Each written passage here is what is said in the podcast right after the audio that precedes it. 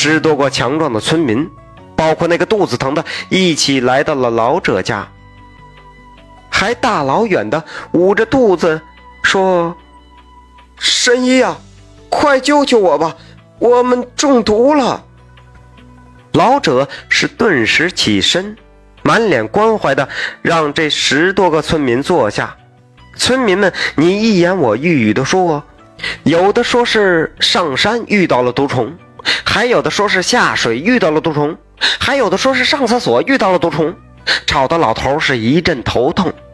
忽然间，村民们互相使了个眼色，几个人手里多了一张纸符，立即。贴在老者的天灵盖、额头和胸口处。只见那几张符纸竟然慢慢的变得透明，融入了老者的身体。老者定在那里，动弹不得。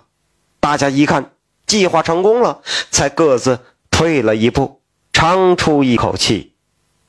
老者本来想要阻止，可能是距离太近了。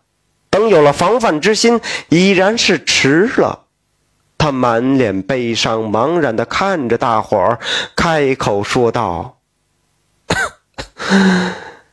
你们这是为何啊？我从来没有伤害过你们。”说完这话，老者瞬间被融入的纸符打回了原形，变成了一只。大白狐狸！哎呀，还真是一只狐狸！嘿，有人惊叫道。突然看到这么一只狐狸，众人是一脸骇然。刚才还是人形，还觉得不可怕，现在变成了狐狸的模样，可就吓人了。只听那狐狸一脸悲伤的是口吐人言。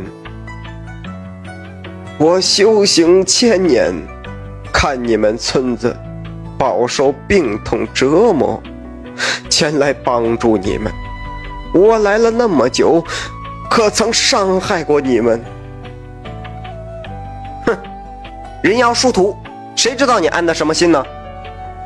众人看着白狐不能动了，胆子也大了，纷纷抄起木棍朝白狐砸去。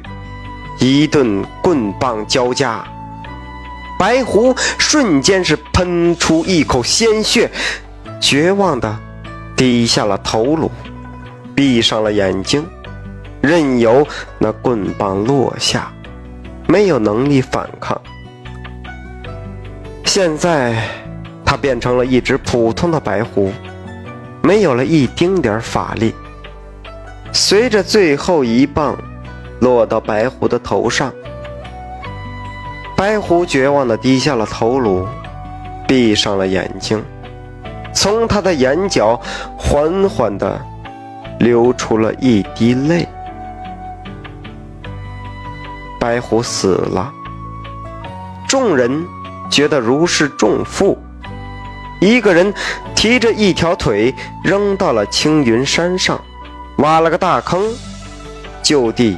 掩埋了。